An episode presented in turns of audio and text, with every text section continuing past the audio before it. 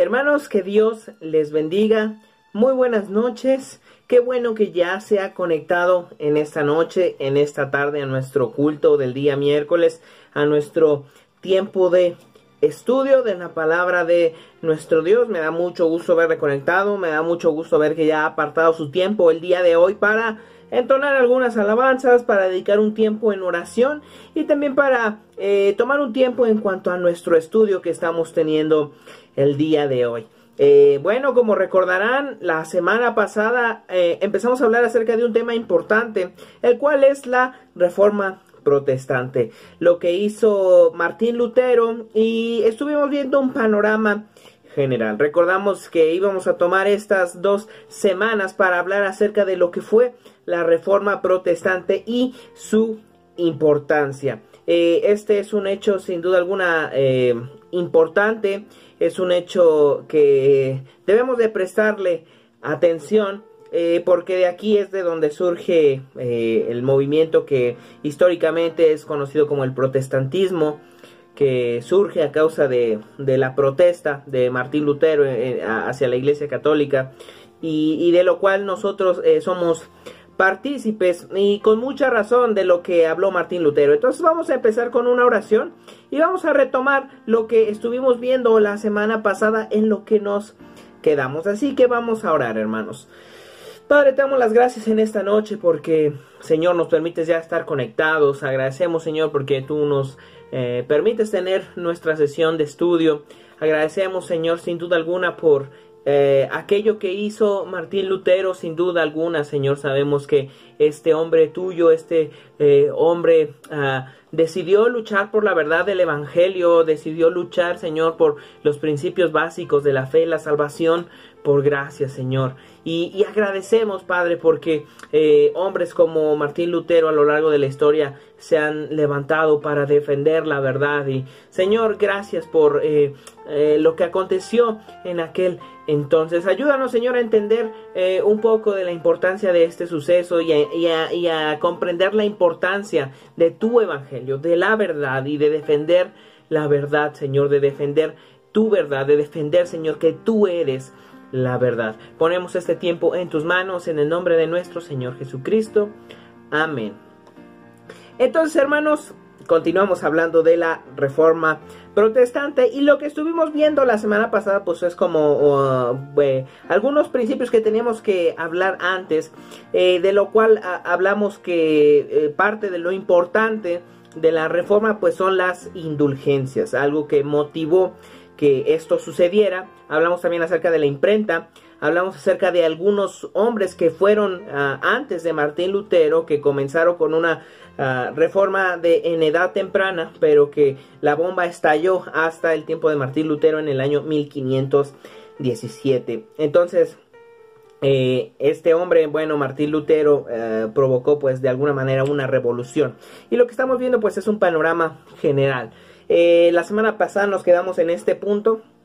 Empezar a hablar acerca de quién fue Martín Lutero, del anonimato a la revolución. Y bueno, esta es una frase ah, eh, que, que, me gusta mucho recordar, que dice, cuando todo parecía perdido, a la luz de una vela un monje leyó, mas el justo por la fe vivirá. Esto fue lo que defendió Martín Lutero, esto fue lo que protestó Martín Lutero, y lo vuelvo a repetir, él sin la idea de generar un, cambio, de generar un movimiento, él simplemente busca eh, eh, pues regresar a los principios básicos de la fe. Hemos de mencionar entonces quién fue Martín Lutero. Él era un hombre alemán, nació en la ciudad de Eisleben el 10 de noviembre de 1483 y falleció el 18 de febrero de 1546. Eh, eh, perdón, nace en 1483 y fallece en 1546. Y su nombre en alemán era Martin Luther. Y este hombre pues fue un teólogo, un fraile católico de la orden agustina que comenzó y impulsó la reforma protestante en Alemania y que sus enseñanzas promovieron el protestantismo y que movimiento que sigue vigente hasta el día de hoy del cual nosotros somos partícipes a causa de las enseñanzas que él eh, que, bueno, que de lo que él dijo. Y, y bueno, este es un, este es un ah, momento importante dentro de la historia de la iglesia cristiana y dentro de la, de la historia en general, porque hasta este momento la iglesia católica era la que controlaba básicamente el gobierno y controlaba básicamente todo. Entonces, a Martín Lutero, al, presentar esta protesta, que lo vuelvo a repetir, él no quería formar otra religión, él no quería formar otro, un movimiento, eh, él lo único que quería era mostrar el error en el que estaba la Iglesia Católica en ese instante, en ese momento, y estaba luchando por la verdad del Evangelio. Él no estaba pensando en algo más pero a causa de los intereses políticos, eh, políticos y financieros que había en la Iglesia Católica, esto no fue posible y Martín Lutero fue eh, excomulgado y a causa de esto es que él a tiempo después sí se revela contra la Iglesia, pero al principio no era así. Sus padres se llamaban Hans y Margaret Lutero. Eh, su papá era mi tocayo. Hans Lutero era el papá de Martín Lutero y lleva el nombre, eh, le pusieron el nombre de eh, Martín a causa de la celebración de un santo de la Iglesia Católica llamado San Martín de Tours y que era el, como es conocido aquí en México, el santo patrono de aquella ciudad. Entonces ahí eh, había la celebración de este, de este de este santo, era una fiesta patronal. Entonces sus padres eran católicos y deciden ponerle el nombre del santo de aquella región, que se llamaba Martín, por eso él lleva el nombre de Martín Lutero. Y eh, Hans Lutero, eh, su papá deseaba que Martín llegara a ser funcionario civil para darle más honores a la familia, porque pues este hombre de alguna manera era un empresario y, este y entonces quería que Martín pues tuviera un puesto uh, razonable, un puesto de honor, por así decirlo.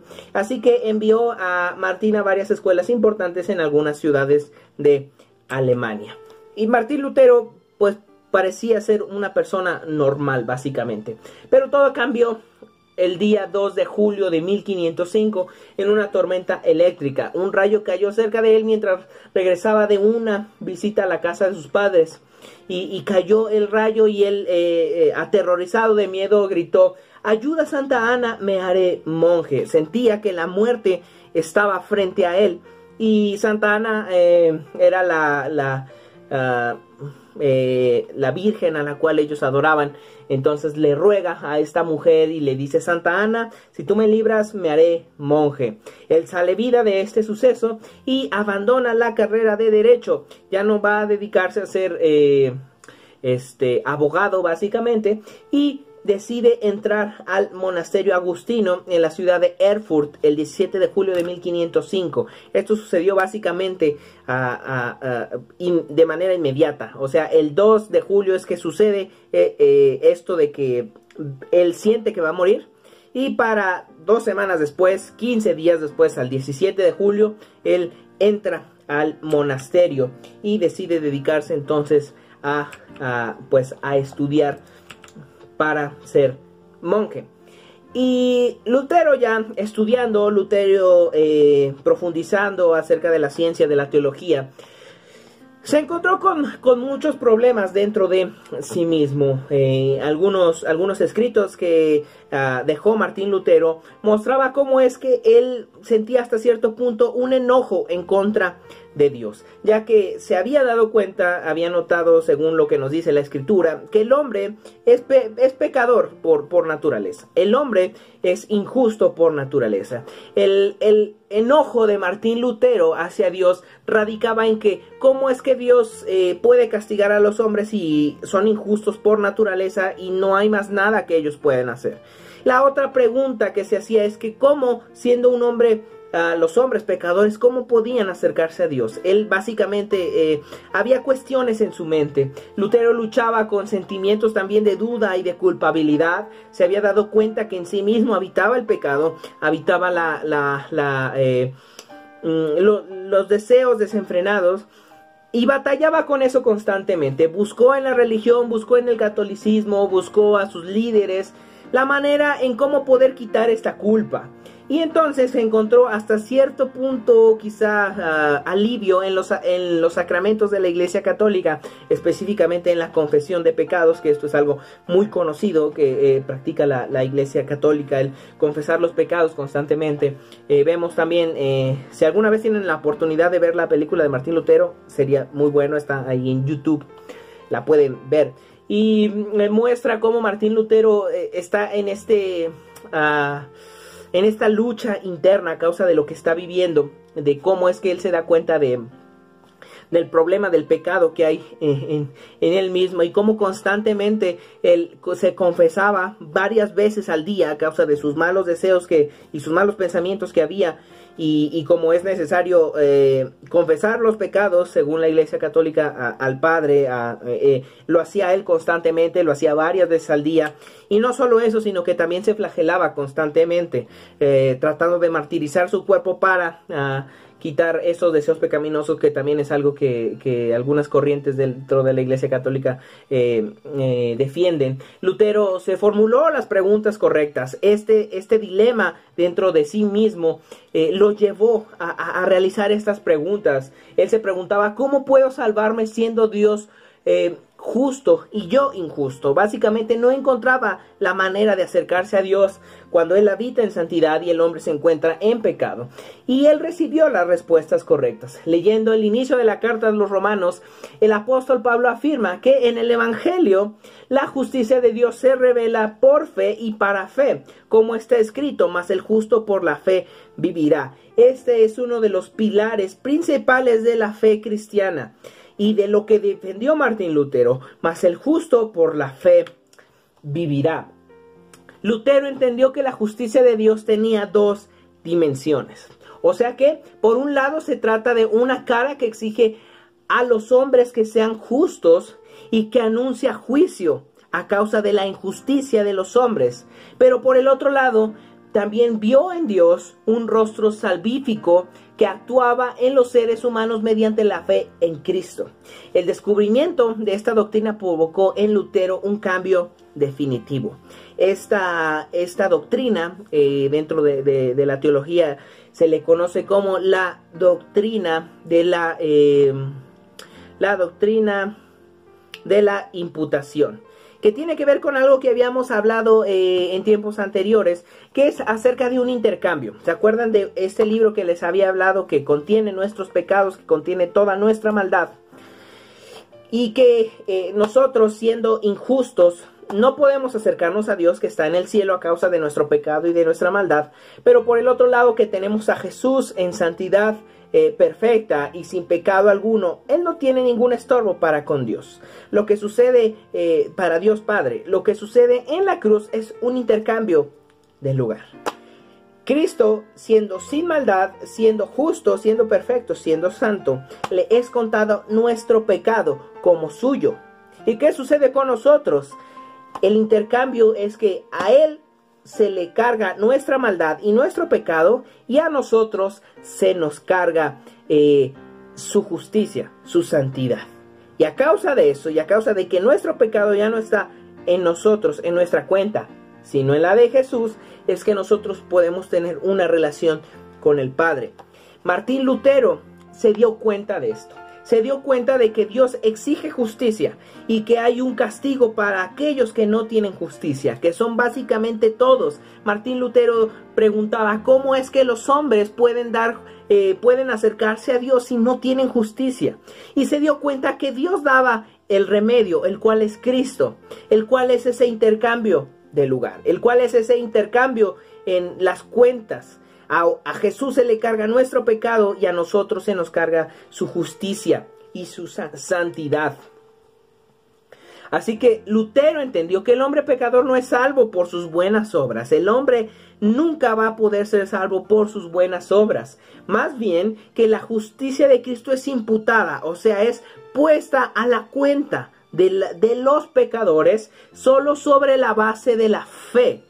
Cuando una persona cree verdaderamente cuando tiene fe en el sacrificio de Cristo es que se le es contada la justicia del Señor Jesús como suya, como propia, y a Jesús les es contados los pecados del, del pecador que ha puesto su fe en Cristo. Lutero llamó a esto justicia ajena, es decir, no del hombre. Claramente es la justicia de Jesús que actúa sobre el hombre, razón por la cual el hombre puede acercarse a Dios, no por buenas obras. Dicha justicia viene fuera de él y es dada libremente por Dios para los hombres por medio de Cristo.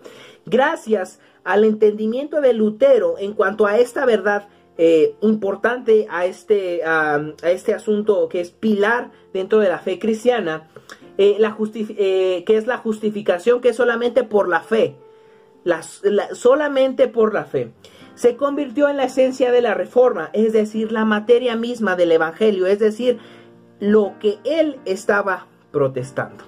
Por eso es que hablábamos de las indulgencias, porque a través de las indulgencias la Iglesia Católica lo que estaba diciendo es básicamente que podían comprar la fe, la fe, la salvación, perdón, a través de comprar un documento dado por el Papa, la gente podía comprar su salvación. Podía comprar su salvación, podía reducir su tiempo en el purgatorio. Y Martín Lutero a través de la escritura misma se da cuenta de que eso no es así y que no tiene sentido lo que está haciendo el Papa con las indulgencias, porque la, la, salvación es solo por fe. La salvación es solo por creer en Cristo. Y es en ese momento en el que hay un intercambio de lugares. No por comprar un papel, sino por creer en Cristo. Porque cuando el pecador cree en Cristo, la justicia, la santidad de Dios es contada como si fuera del pecador. Y a Jesús le es contado el pecado como si fuera de él, como si fuera de Jesús. Razón por la cual muere en la cruz. Esto fue lo que entendió Martín Lutero a través de ese pasaje que dice, mas el justo por la fe vivirá. Se dio cuenta se dio cuenta entonces Martín Lutero del error y Martín Lutero dice lo siguiente, al fin, por la misericordia de Dios, meditando día y noche, presté atención al contexto de las palabras en el Evangelio. Se revela la justicia que proviene de Dios, la cual es por fe de principio a fin, tal como está escrito, el justo por la fe vivirá. Allí comencé a comprender que la justicia de Dios es aquello por lo cual el justo vive, gracias al don de Dios, es decir, la fe. Y este es el significado. La justicia de Dios es revelada por el Evangelio, es decir, la justicia pasiva, con la cual el Dios misericordioso nos justifica por fe, como está escrito, el justo vivirá por la fe. Entonces sentí que había nacido de nuevo por completo y que había entrado al paraíso a través de puertas que estaban abiertas.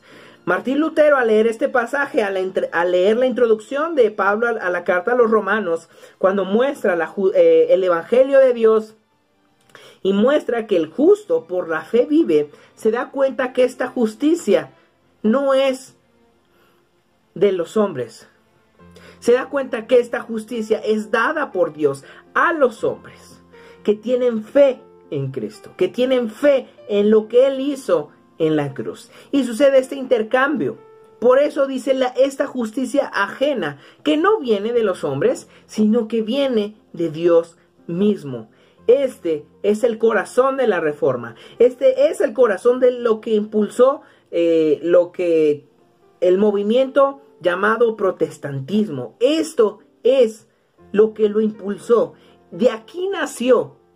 Es entonces que Martín Lutero dice que se da cuenta que la Iglesia Católica está actuando mal. Se da cuenta que lo que se está predicando está incorrecto porque la Biblia dice otra cosa, porque las indulgencias no pueden dar salvación, porque las indulgencias no pueden quitar el pecado de la gente, sino que solamente es la fe en Cristo, que solamente es lo que hizo Cristo en la cruz, que solamente es creer en el sacrificio del Señor Jesús en la cruz, no son las indulgencias, y Martín Lutero se da cuenta de eso, y este es el corazón de la reforma. Y este es el corazón de todo este movimiento que tardó varios años.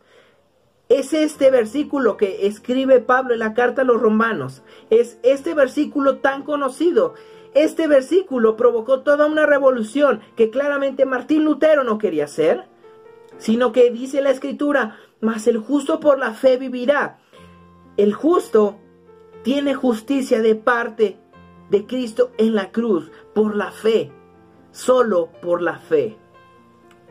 Y entonces, el 31 de octubre de 1517 es cuando todo estalla, es cuando todo eh, comienza, comienza a, el, momento cumbre, porque este día, este, la mañana del 31 de octubre de 1517, Martín Lutero clavó su protesta.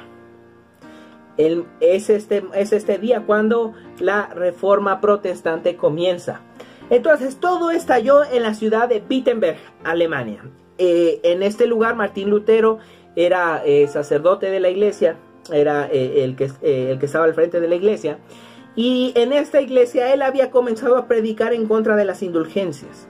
En esta iglesia católica él había empezado a predicar en contra de las indulgencias. Eh, también debemos de mencionar que Martín Lutero para este entonces era maestro de teología, por eso es que él tuvo la oportunidad de profundizar en la escritura, porque hasta este momento solamente los líderes de la Iglesia Católica tenían acceso a la Biblia. La Biblia solo estaba en latín y en este momento en Alemania no había ninguna versión en alemán. Es Martín Lutero el que hace la primera versión al alemán. Y él tenía la idea clara y firme de que la Biblia debía estar al alcance de la gente. Razón por la cual la Iglesia Católica había podido mantener la mentira que había tenido durante varios siglos a causa de que la gente no tenía acceso a la Biblia.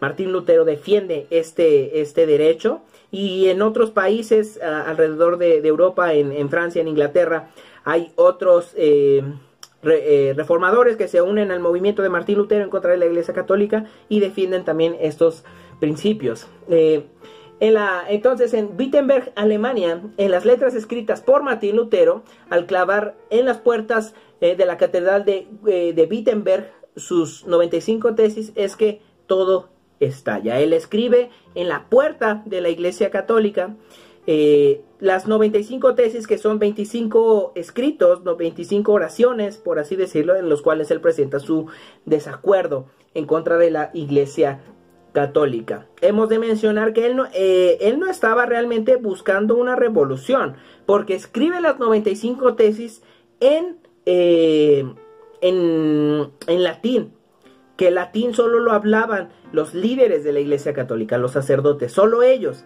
Entonces Martín las escribe en latín y las clava en la puerta en latín porque él está buscando un, un debate acerca de lo que él se ha dado cuenta en la escritura y acerca de lo que están haciendo.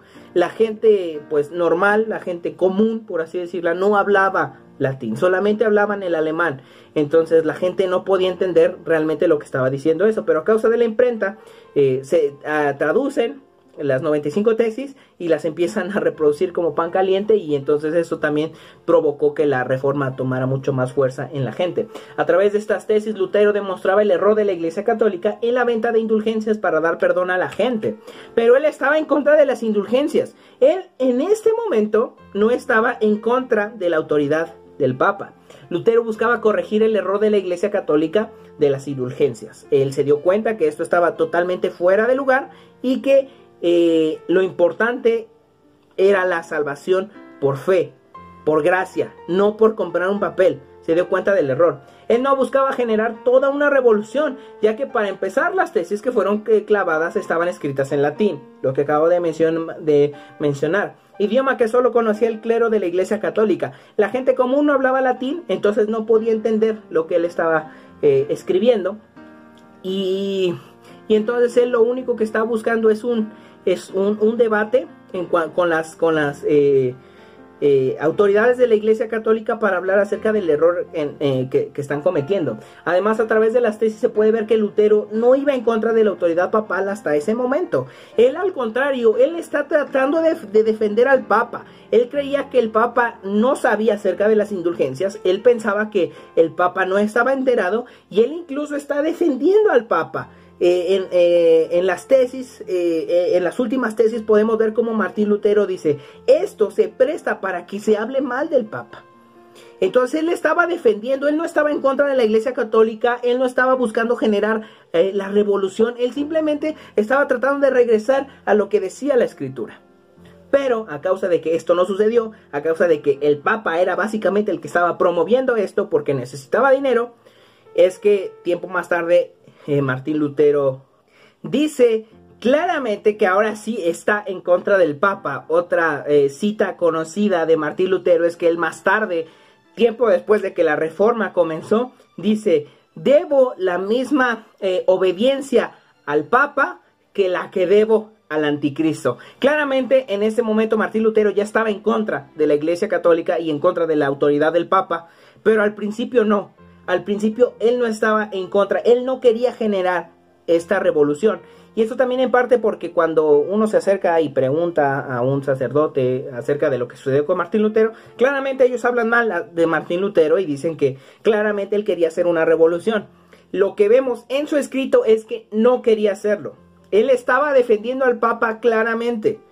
Pero a causa de que esto no sucede y a causa de que le dicen a Martín Lutero te tienes que retractar, es que él se da cuenta de que eh, pues el Papa es el que está detrás de todo esto. Las tesis condenaban la avaricia en la iglesia como un abuso y pedían una disputa teológica en lo que las indulgencias podían dar. No estaba buscando generar una revolución, estaba buscando regresar a lo que la escritura dice, que es importante. Por lo cual vemos que la reforma se, eh, se puede resumir en cinco puntos importantes, que era lo que proclamaba eh, lo que Martín Lutero estaba defendiendo entonces.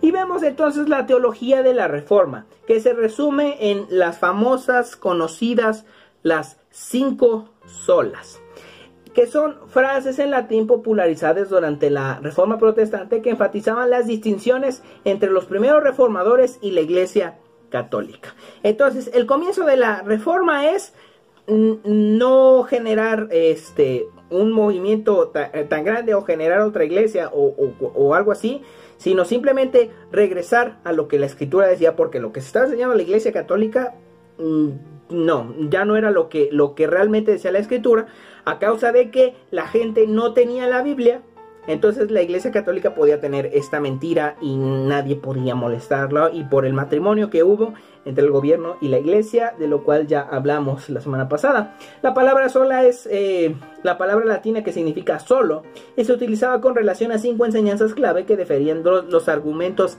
bíblicos de los reformadores, porque no solo fue Martín Lutero, hubo algunos otros reformadores perdón, en, otros países. Tenemos en Francia a Juan Calvino, tenemos en Escocia a, John Knox, que son otros reformadores que ah, incluso entre ellos tuvieron disputas eh, teológicas acerca de, verdades de la fe.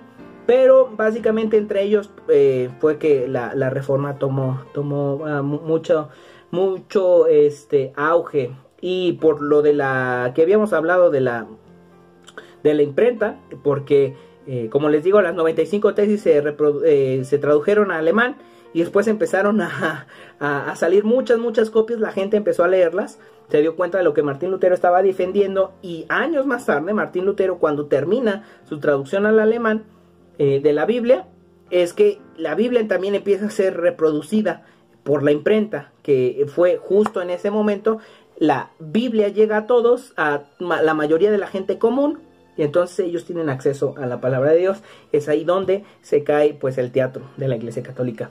Por años los teólogos de la Reforma cuestionaron y cambiaron el entendimiento de la salvación del hombre que la Iglesia Católica abrazaba, que eran las indulgencias, junto con toda la teología relacionada al plan de redención, que pues hay, un asunto medio raro que habla la Iglesia Católica en cuanto a la salvación.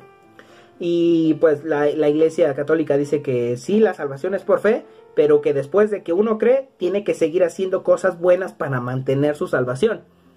Lo que dice la Escritura es que la salvación solamente es por fe, y Dios nos da la salvación por fe. Y, y, no es como que tengamos que mantenerla, porque las promesas de Dios son seguras, son fieles, Dios no cambia. Si Dios nos ha dado la salvación, eh, entonces no es como que de repente se, se va, de repente se, se quita.